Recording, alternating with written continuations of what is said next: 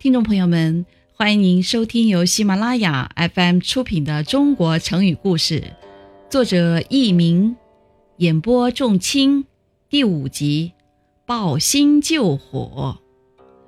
战国时期，许多小国都先后被大国吞并了，最后只剩下秦、楚、齐、赵、韩、魏、燕七个国家。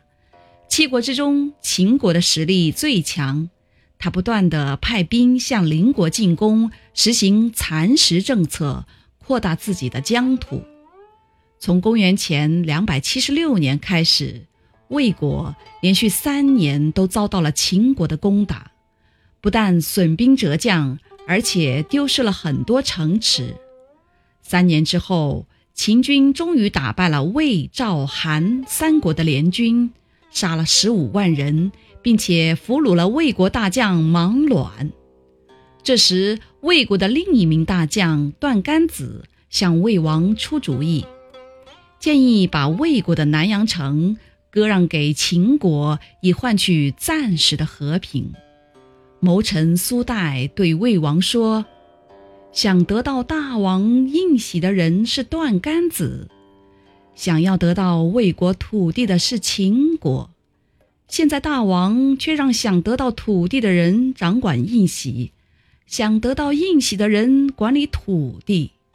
我看，在魏国的土地没有割让完之前，他们是不会罢休的。此外，用割地的办法去讨好秦国，就好像是抱着柴草去救火一样。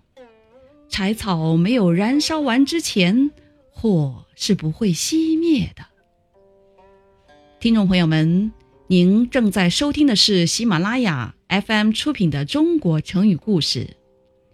魏王听了段干子和苏代的话，他始终拿不定主意，致使魏国的土地不断的被秦国侵占，国力也不断的遭到削弱。